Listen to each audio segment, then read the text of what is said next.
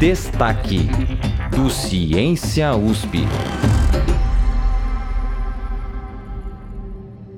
O campo magnético da Terra é um dos mais importantes componentes da nossa atmosfera. Ele não só nos protege da radiação solar, como também é um dos responsáveis pela manutenção da vida no planeta. Tá bom ou quer mais? Uma das teorias que explica como o campo é gerado envolve a movimentação de ferro e níquel no núcleo quente da Terra. E esse movimento produz o fenômeno conhecido como efeito dínamo. Porém, isso não é algo que existe só aqui na Terra. Mesmo que em uma escala menor, o universo também possui um. E a grande questão que vem intrigando intrigando os astrônomos faz anos é como o universo conseguiu seu próprio campo magnético.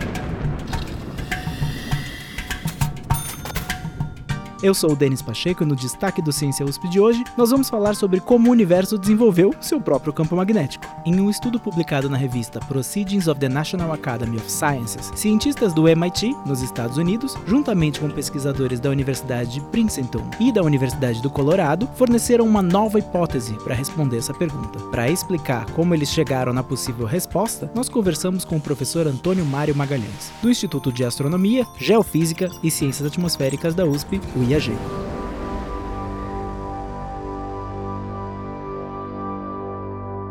E aí, Caio? E aí, Denis e ouvintes? Para a gente falar um pouco sobre campos magnéticos, antes é preciso citar quem investigou a sua existência lá atrás. O estudo das propriedades magnéticas e sua formação só foi de fato possível graças ao físico e matemático escocês James Clerk Maxwell, que em meados do século XIX unificou as leis de Gauss, Ampere e Faraday em quatro equações que representavam os eventos eletromagnéticos. Essas leis formam a base de estudo do eletromagnetismo, e sem elas, muitas tecnologias atuais não existiriam. E para começar a nossa conversa, o professor Antônio nos explica um pouco mais sobre as leis de Maxwell, essenciais inclusive para o desenvolvimento dessa nova hipótese toda a física né, que você usa para estudar a formação de campos magnéticos foi desenvolvida no século XIX pelo Maxwell, né, com quatro leis. Eu posso explicar um pouquinho. Basicamente, você parte do que você observa hoje no universo. Você vê na Terra, a primeira lei de Maxwell é que uma carga elétrica ela produz um campo elétrico em volta. Quer dizer isso daí? Quando você penteia o cabelo, quando a gente usa pente ou quando a gente tem o cabelo, você penteia o cabelo e cargas elétricas são formadas no pente você vê que o cabelo arrepia, né? porque existe um campo elétrico. A segunda lei de Maxwell diz que quando você tem um ímã, né? você tem um, um, campo magnético em volta desse ímã. A única diferença entre isso e uma carga elétrica é que o ímã tem dois polos, norte e um sul, enquanto que a carga elétrica ou ela é positiva ou ela é negativa. O destaque nesse caso vai para a terceira e quarta equação de Maxwell. Elas foram desenvolvidas graças às leis de Ampere e Faraday e formam justamente o princípio da ideia de como o universo conseguiu seu campo magnético. Outra lei de Maxwell diz o seguinte: vamos supor que eu tenho um fio elétrico, tá certo? Está passando uma corrente nesse fio elétrico. A terceira lei de Maxwell diz que forma um campo magnético em volta dessa corrente. Fio elétrico com uma corrente forma um campo magnético em volta desse fio. E a outra lei fala o contrário. Vamos supor que você tenha um arame circular e você traga próximo desse arame, movimento um ímã perto desse círculo, um fio elétrico circular. Mesmo que não tenha nenhuma bateria, um fio fio fechado, circular, você passa um ímã perto dele, você gera uma corrente elétrica nesse fio. Quer dizer, é o contrário do processo anterior, em que uma carga elétrica se movimentando gera um campo magnético, e um campo magnético variando o fluxo dele, tecnicamente, né? variando o campo magnético próximo de um fio elétrico, você gera uma corrente elétrica.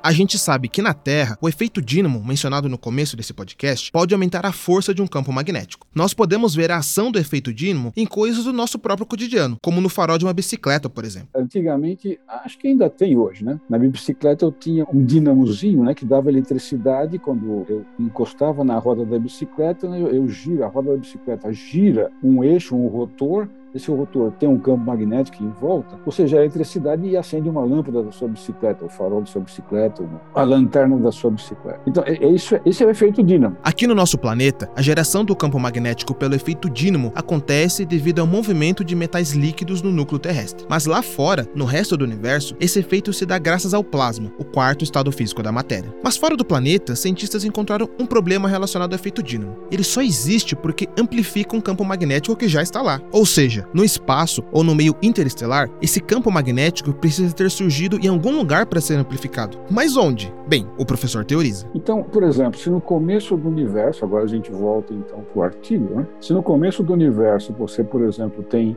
aglomerações de matérias, as estruturas né, que hoje vão virar, viraram as galáxias hoje, quando o universo tinha 10 a menos 34 segundos de idade, logo depois da inflação, né, que é a expansão grande do universo há bilhões de anos atrás, o Big Bang. Se você tivesse então uma matéria relativamente neutra, mas se movimentando e ela provocando choques, esse choque de matérias colidindo, por exemplo, pode criar cargas elétricas. Essas cargas elétricas, claro, é difícil, a mais coisa mais difícil no universo é achar uma carga parada. As, a matéria está sempre em movimento. Então, essas cargas elétricas vão gerar um campo magnético. E como depois do campo magnético gera um campo elétrico que vai movimentar cargas, então você pode amplificar o campo através dessa maneira, de maneira que você passa de um campo que é um bilionésimo né, do campo da Terra para um campo que é só um milionésimo da Terra, que é o que a gente vê hoje nas galáxias. Então, a resposta é complicada, mas é, é basicamente isso daí. Aqui na Terra, o campo magnético exerce uma função primordial, pois age como um escudo protetor contra os ventos solares carregados na radiação ultravioleta. Um exemplo bem visual disso envolve a nossa aurora boreal. Ao chegarem na atmosfera terrestre, partículas são carregadas pelo campo magnético até os polos e geram um efeito de cores no céu que faz alegria dos fotógrafos de natureza. Mas e no universo? Qual seria a função ou o papel que o campo magnético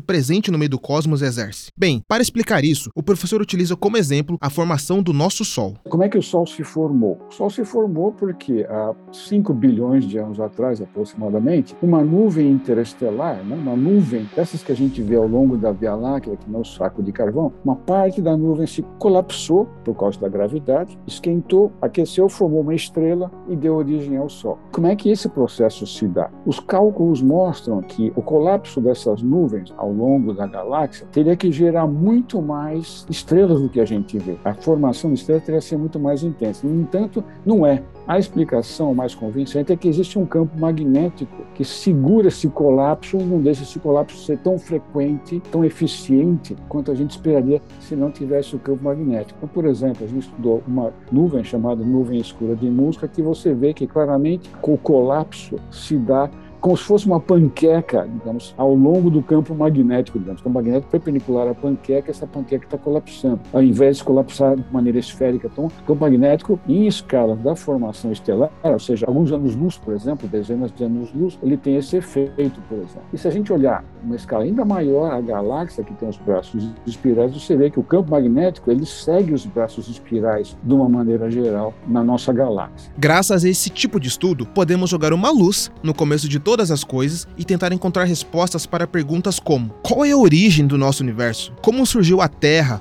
o Sol, as estrelas e tudo mais? Bem, na ciência, ainda que muitas vezes as respostas acabem gerando mais perguntas, a compreensão do nosso passado permanece essencial para que possamos entender melhor o nosso presente e até mesmo o nosso futuro. Quando você vê as primeiras galáxias que se formaram, né, que você consegue observar algumas galáxias que se formaram, digamos, há alguns bilhões de anos, elas já têm um campo magnético, tudo indica que ele apareceu provavelmente no começo do universo, logo depois do Big Bang, ou então talvez uns 300 mil anos depois do Big Bang, que é a chamada época de recombinação. Então você quer saber, para você entender como que o universo evoluiu, por causa dessa interação forte que o campo magnético tem sobre as cargas. Então, tanto aqui em casa, né, para ter eletricidade, quanto para estudar a formação de estrelas e a estrutura da galáxia, o campo magnético é importante. O Destaque é parte do podcast Ciência USP. Toda quinzena, a gente explica uma notícia que intrigou o mundo da ciência com a ajuda de especialistas da USP. A edição de som e a composição musical desse episódio são do André Leite e da Angélica Peixoto, com supervisão do Guilherme Fiorentini. A reportagem e a narração são do Caio César Pereira, com produção minha, Denis Pacheco. O Ciência USP é uma produção do Jornal da USP. Você pode nos encontrar na Rádio USP e na internet no seu aplicativo favorito de podcasts. Destaque do Ciência USP.